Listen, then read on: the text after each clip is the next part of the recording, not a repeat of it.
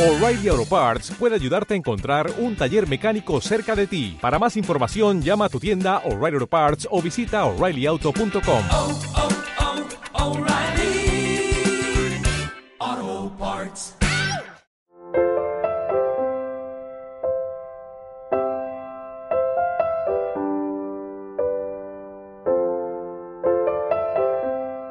Radio Claret América presenta Cristo Jesús y sus otras ovejas con Álvaro León.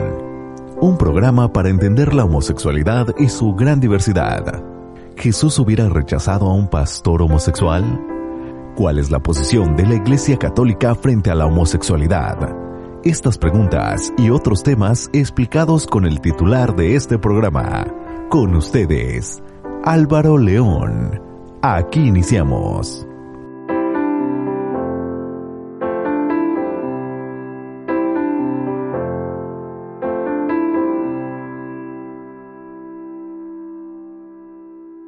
Hola, ¿qué tal, estimado Radio Escucha? Muchas gracias. Gracias por estar con nosotros en un programa más de Cristo Jesús y sus otras ovejas. Con el titular de este programa, Álvaro León Monsalve Aguilar, que precisamente le pido a usted, estimado Radio Escucha, que me acompañe a darle la más cordial bienvenida a, desde ese hermoso país, Colombia, que en alguna ocasión este pues ya tendremos la oportunidad de visitarlo y conocer todas sus maravillas. Álvaro, ¿cómo te encuentras? Uh, bienvenido.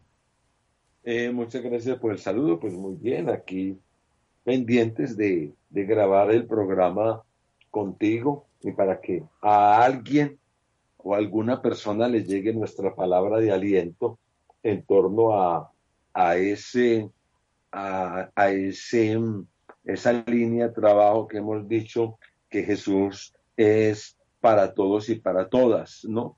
Y en especial nuestro programa para la población LGBT y que muchas veces se siente despreciada y se siente marginada y se siente que no está bendecida porque eh, unas estructuras eh, religiosas nos han dicho que no. Así es, estimado Álvaro. Bueno, pues el día de hoy tenemos dos temas interesantes. Eh, Álvaro, tú nos vas a estar hablando sobre algunas de las victorias jurídicas que han tenido ustedes en la comunidad y que una de ellas es precisamente acerca de la cédula de ciudadanía o las tarjetas de identificación.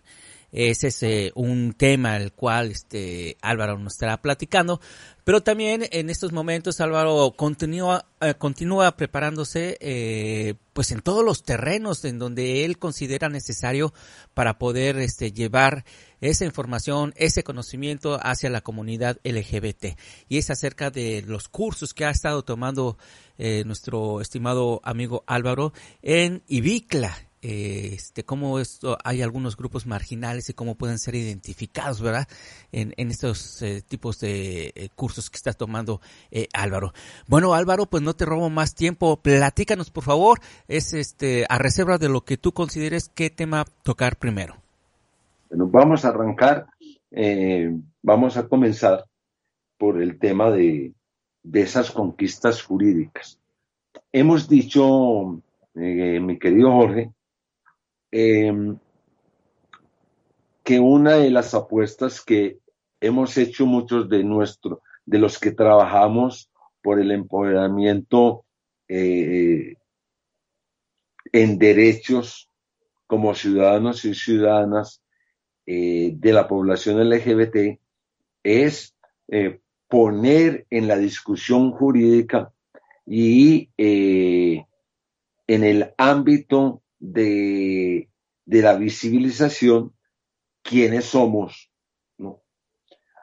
Porque mmm, en muchos de nuestros países, hablo fundamentalmente de, lengua española eh, y también de lengua portuguesa, es que como que parece ser que las personas que no corresponden al paradigma del mundo heterosexual son, no son ni siquiera ciudadanos, ¿no?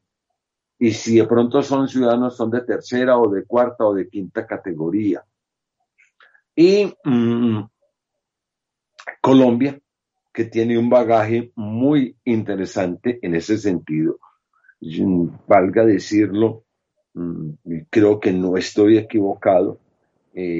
Colombia ha sido, eh, dentro del contexto latinoamericano, un país eh, de muchas conquistas en derechos. Entonces están los derechos para la población LGBT y Q, como la queramos llamar. En fin, que no corresponden al paradigma del mundo heterosexual. Hemos hablado que por intermedio de la Corte Constitucional se ha logrado el tema, eh, el tema de matrimonio, se ha logrado eh, el tema de la adopción homoparental, entre otras muchas conquistas. Pero eso siempre ha estado como, como contracorriente mm, con el mundo legislativo y me explico. Eh, el mundo occidental y, el mundo que está como en la tradición jurídica desde la Revolución Francesa, en donde hablamos que eh, hay unos poderes, los poderes son independientes, los poderes políticos son independientes, entre ellos el poder judicial, el poder, el poder legislativo, el poder ejecutivo y los poderes de control a, a, a los estamentos estatales. Eh, hay veces les cuesta mucho eh, entender eh, al ser humano en las diversidades. Pongo un ejemplo. Tú, Jorge, que eres mexicano, pero que vives en Estados Unidos, bien sabemos todas las, todo, el proceso de, de, las luchas que tienen la las minorías raciales y las minorías sexuales en cada uno de los estados. Mm, Colombia, eh, para también explicarles un poquitico a quienes eh, nos están oyendo, eh, es, es un estado republicano y unitario, ¿no? No es como, por ejemplo, Brasil, no es como México, no es como Estados Unidos, que son país, es un país confederado de estados. Entonces,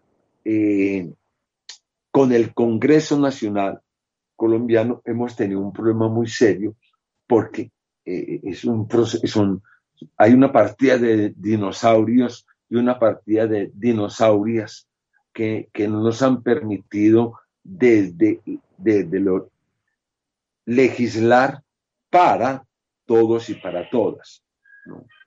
Y entonces, eh, nuestra constitución que es una constitución muy nueva, desde el año 91 escasamente, año 1991, que por cierto fue producto de, de un trabajo de la, de la ciudadanía en general, eh, de los partidos tradicional, tradicionales de la época y eh, eh, unos, unas fuerzas que estaban como guerrilleros se logra a, a, esta, a, este proceso de hacer una nueva constitución que respondiese a las necesidades del, siglo XX y el siglo XXI.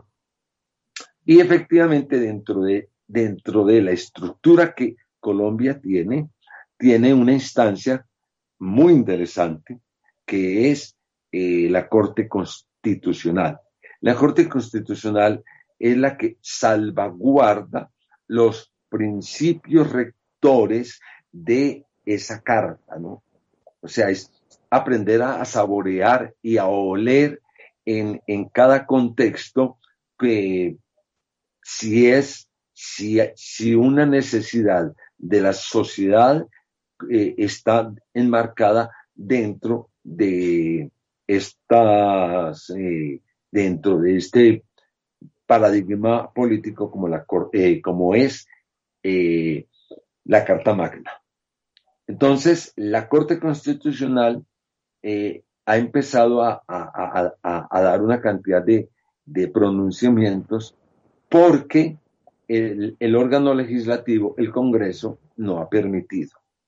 Pero unido a eso, tenemos una figura muy linda que es lo que también le ha permitido a las personas desfavorecidas eh, reclamar sus derechos. Y es lo que llamamos la tutela. En otras partes mm, se llama el derecho de amparo. Eh, la tutela o el derecho de amparo, es decir, estoy, creo como ciudadano o ciudadana que hay un derecho que no se me está siendo respetado. Y en la en, dentro de los principios jurídicos que tenemos en Colombia, como derecho fundamental de, la, de, de todo colombiano y colombiana, es el derecho al libre desarrollo de la personalidad. Y ahí viene mi comentario. Resulta que eh, en, muchos países, hay otros que no, porque tengo entendido que Estados Unidos no maneja eso, eh, pero en los países de, la tradición de la legislación francesa, tenemos un documento de identidad, que en Colombia se llama cédula de ciudadanía. Y es que cuando usted cumple eh, la mayoría de edad, 18 años acá en Colombia, eh, usted tiene un documento que es el que te identifica como ciudadano o como ciudadana de este país. Y resulta que eh, dentro de ese documento, fuera que cómo es quién es, cuál es tu nombre, tus apellidos, estatura, grupo sanguíneo, dónde naciste, en dónde está expedido el documento, hay un, hay, una, hay un tópico que habla del género de la persona. Entonces dice M o F, masculino o femenino. Bien. Resulta que nosotros empezamos a decir, ¿dónde cabemos nosotros? ¿Dónde cabemos nosotros? Porque eso corresponde a una estructura fundamentalmente heterosexista, ¿no? Y de un mundo en donde solo hay hombres o mujeres, hay sexo masculino o sexo femenino. Y incluso eso jurídicamente nos traía muchos problemas para el caso, por ejemplo, de muchas, eh, compañeras nuestras trans eh, asesinadas que dicen, aparece como hombre, pero que ella siempre se entendió y se asumió como mujer. Y le hacíamos una discusión, le planteamos esa discusión muy seria a la Fiscalía, a la Fiscalía General de la República. Es que él no es un hombre, él, ella es una mujer, pero no es que eh, en la cédula es hombre, no es que aprendan. Ahí tenemos un principio de cómo me autonombro, cómo me autorreconozco y ella se reconoce, ese ser humano se reconocía como mujer. ¿Usted cómo me va a colocar como hombre? Y en fin, tenía una serie de, de, implicaciones jurídicas muy complejas, por ejemplo, con todo el tema de los crímenes de odio. Bien. Y a raíz de eso, por intermedio de lo que les estábamos hablando ahorita, eh, aparece la figura de la tutela, de la tutela. Eh, y eso ocurre específicamente en la ciudad de Medellín, y lo, lo digo muy cariñosamente, con un nieto y una nieta mía, como ellos me dicen cariñosamente la abuela, ¿no? Y este muchacho y esta muchacha eh, dicen, voy a hacer, voy a plantearle una pelea a, a esta entidad de la Registraduría Nacional de la Nación. Eh, y voy a hablar de Daniela. Daniela es un chico, es una chica, perdón, que cuando llega al proceso de nuestro, que se llamaba el discípulo amado y amigos comunes luego, eh, era un, niño muy femenino, muy femenino. Y progresivamente ella dice, es que yo no me siento que yo soy un hombre, yo soy una mujer. Eh, Yo la acompañé, la, la he acompañado con todo el cariño que he podido. Y recuerdo perfectamente que en ese proceso, en ese tránsito, en ese camino de vida de Daniela, eh, un momento dado, yo me encuentro con ella en un sitio central de la ciudad, muy simbólico por cierto, cerca a la iglesia eh, catedral de la arquidiócesis de Medellín, y sentados ahí en, las escalas, me dice, abuela, es que yo me voy a ir para la policía.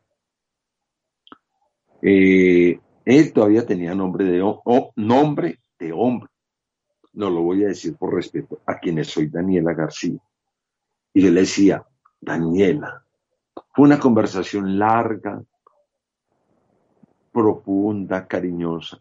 Y le decía, Daniela, yo sé que asumir el tránsito que tú estás haciendo no es fácil, pero tú te vas a, tú vas a llegar a una institución profundamente machista, profundamente patriarcal, profundamente misógina, en donde eh, se, se, te va a tratar como un macho, ¿no? Y al macho hay que tratarlo a las patadas, ¿no? A uno le duele mucho incluso en las escuelas y el trato, por ejemplo, de los superiores para con sus subordinados en la institución de la Policía de Colombia, que segura, es seguramente en, en México y en otras partes del mundo es más o menos igual. No todos, ¿no? Hay, hay, casos muy particulares, no voy a decir cuáles son, bueno, sí lo voy a decir uno, por ejemplo, Canadá es, de un, un, respeto profundo al ciudadano y a la ciudadana, o al ciudadano, como estamos hablando últimamente. Entonces le decía a Daniela, ah, pero es que yo ya pasé los exámenes, ya estuve con la psicóloga, la psicóloga sabe que yo soy gay. Yo decía, Daniela, tú no eres gay, tú eres una persona trans, tú estás caminando hacia eso. Me eh, mm, imagínense eh, que una chica que la semana anterior, profundamente femenina, eh, de ropa ya un poquitico como tirando a lo travesti, pónganse como en esa imaginación, mi querido Jorge y Radio, y radio Escuchas, de Radio Claret, América. Y ese día estaba eh, de camisa de como muy masculina, de blue apretado, serio, de, de tenis de hombre. Yo decía, Danielita, hermosa mía, yo no te veo en la policía. Yo sé que es muy duro para ti asumirte en ese tránsito. Bueno, seguí hablándole, seguí hablándole, seguí hablándole. Eh, y como a los ocho días o quince días volví me encontré con, ah, mm, ahí le dije, Daniela, el hecho de que sigas tu tránsito no significa que vas a seguir sufriendo, que vas a llorar, porque los tránsitos son muy dolorosos, muy dolorosos. Yo sé que van a haber muchas lágrimas por delante si sigues tu tránsito, pero van a haber más lágrimas y más sufrimiento si tú paras aquí. Efectivamente me encontré con ella como a los 15 días y encontré a Daniela maquillada, bueno, ya con su, peinadito muy como femenino, perdone que hable así en estos términos, y me dijo, abuela, muchísimas gracias por lo que tú me hablaste. Bueno, Daniela sigue todo su camino, su tránsito, es una mujer bellísima, encantadora. Eh, eh, para poder hacer su carrera, eh, es estilista, se graduó en unas universidades, de las mejores universidades de Colombia públicas, se llama la Universidad Nacional de, de sede, Medellín, como politóloga. Y hace poco, eh, ella entra en un proceso, en una crisis muy seria, porque se incluso se coloca, se coloca senos y eso provoca en ella, en su cuerpo, una serie de reacciones mentales y físicas muy dolorosas que no es del caso comentar, y ella dijo, no puedo ponerme, no, debo quitarme mis trasplantes mamarios porque me han hecho mucho daño a mi salud. Y era salud física y salud mental. Y efectivamente se las quita. Y ella coloca, dice, eh, y también le estaban afectando mucho eh, eh, las hormonas, ¿no? Porque las mujeres trans o como los hombres trans deben de tener ese tema de el tema de tratamiento hormonal. Y efectivamente dice, no, no puedo, no soy capaz, se me está afectando mi calidad de vida. Y ella colocaba una tutela ante un juez. Y el juez, y es para decirle al juez, yo no me identifico ni como hombre ni como mujer. Soy una persona no binaria. Y efectivamente gana la tutela. Y el juez, el juez de la República, le obliga al Estado colombiano en su en, en la Registraduría Nacional por favor, téngase en cuenta esta nueva, esta nueva posibilidad de autonombrarse el ciudadano o la ciudadana o el ciudadano como estamos usando últimamente.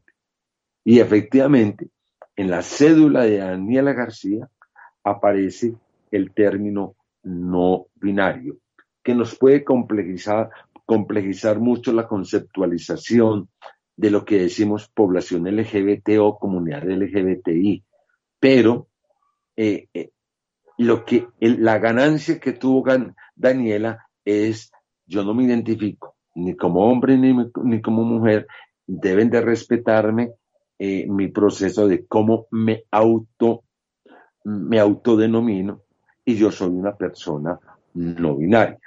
Ella está terminando su maestría en Derechos Humanos y eh, ella misma hace y construye la tutela para que el juez eh, se pronuncie sobre esa situación en concreto. Y unida a lo segundo, es otra chica trans, eh, también hija nuestra, como decimos cariñosamente, hablamos de hija porque ha estado con nosotros en todo este camino y también a raíz de la tutela de Daniela, le pide a un juez de la República de Colombia que diga, no soy, debo aparecer con la sigla T, o sea, trans.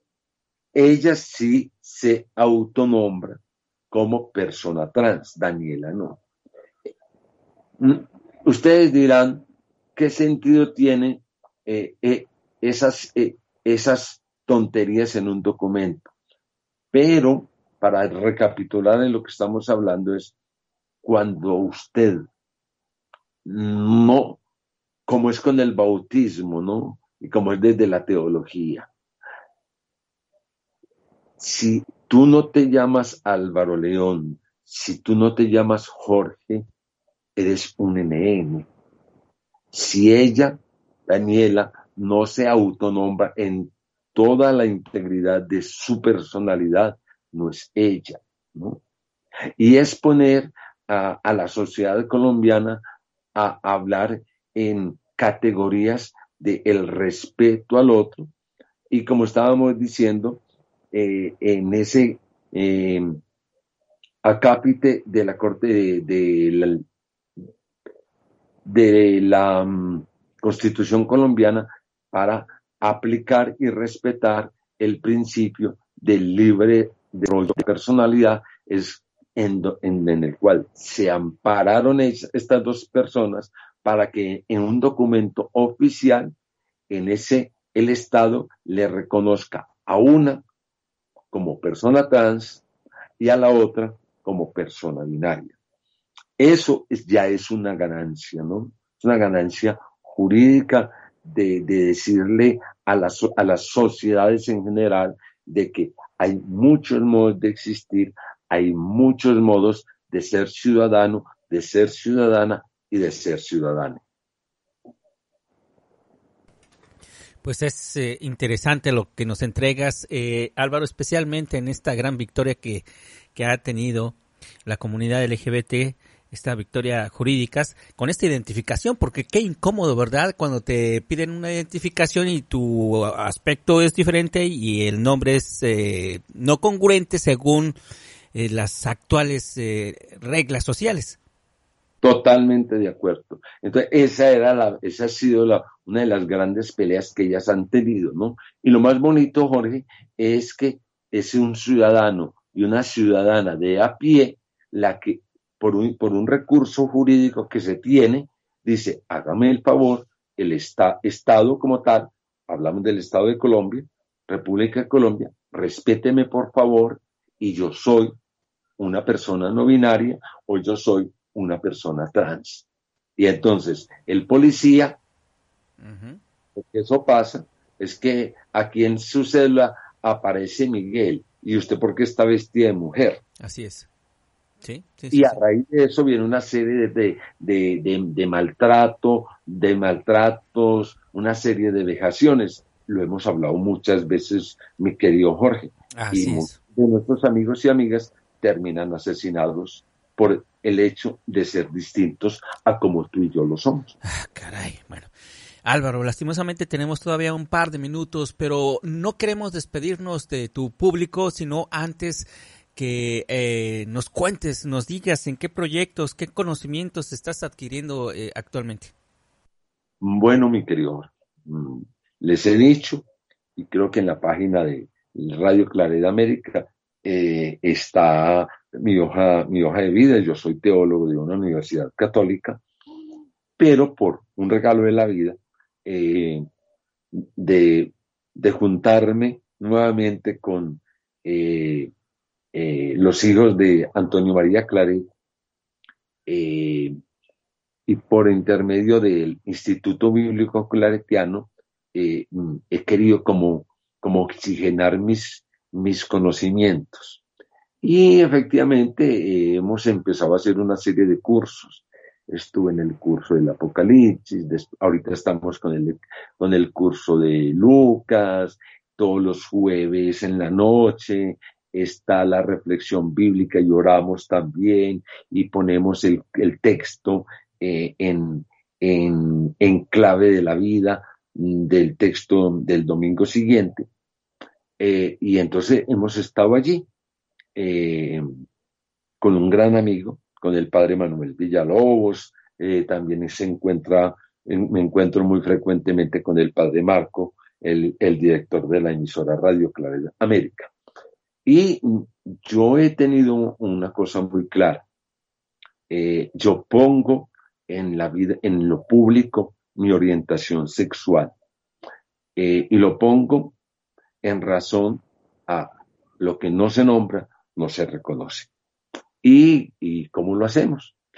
Y de las cosas más lindas que he ido encontrando en, en IBICLA, Instituto Bíblico Claretiano, si lo van a encontrar eh, en Facebook, eh, y no le estoy haciendo publicidad a una empresa, ni mucho menos, pero es, una red, es una- un mecanismo, una red social, eh, me he encontrado de que se estamos, mm, hay otras, mm, otros aires, ¿no? Y me ha parecido muy lindo como muchos de los expositores dicen es necesario que eh, nombremos y aquí estén eh, esos otros rebaños, ¿no? Esos, esos otros, esas otras que hemos invisibilizado y han hablado particularmente de la población o de la comunidad LGBT. Entonces eso a mí me ha llenado de profunda alegría de saber de que nosotros, de que Álvaro León eh, es un hijo de Dios, ¿no? Y que eh, merecemos, no, merecemos no, lo somos, somos hijos amados de Dios. Y que esa buena nueva es para todos y para todas. Y los expositores han empezado como a tener toda esa sensibilidad desde otras fronteras con mm, esta población, la población LGBT. Y por eso los animo a que busquen la página y en la medida de lo posible entren a los cursos. Me ha dado muchísima, muchísima alegría, me ha oxigenado, eh, fuera de que son eh, expositores de una altura intelectual inmensa y de una sensibilidad pastoral y cristiana, eh, como utilizando una palabra de, del Papa Francisco, que tienen olor de ovejas. Por eso ahí queríamos como hacer ese comentario y esa publicidad no política, pero eh, ni pagada en torno al trabajo que se está haciendo desde Radio Claridad América y el Instituto Bíblico Claritiano. Pues ahí está la, la, invitación. Verdaderamente, yo he tenido la oportunidad de también tomar algunos cursos. La experiencia es gratificante.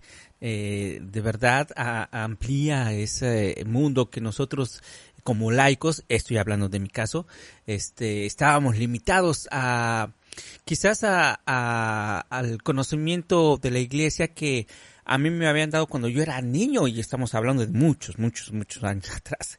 Entonces, sí vale la pena. Así es de que, pues muchas gracias, estimado eh, Álvaro, por traer esto, este, en tu programa esta información y sobre todo también sobre la eh, identificación, las tarjetas de identificación. Bueno, mi Jorge, era con el mayor gusto. Ya miraremos de qué hablaremos en el próximo programa de Cristo Jesús y sus otras ovejas. Gracias, estimado Álvaro. Te mandamos un fuerte abrazo y cuídate mucho, ¿ok? Lo mismo para todos y para todas. Y a usted, estimado Radio Escucha, muchas gracias por su amable sintonía. Esperamos contar con la misma la próxima semana en un programa más de Cristo Jesús y sus otras ovejas, con el titular de este programa, Álvaro León Monsalve Aguilar. Por lo pronto, le mandamos un fuerte abrazo. Cuídese mucho. Hasta la próxima.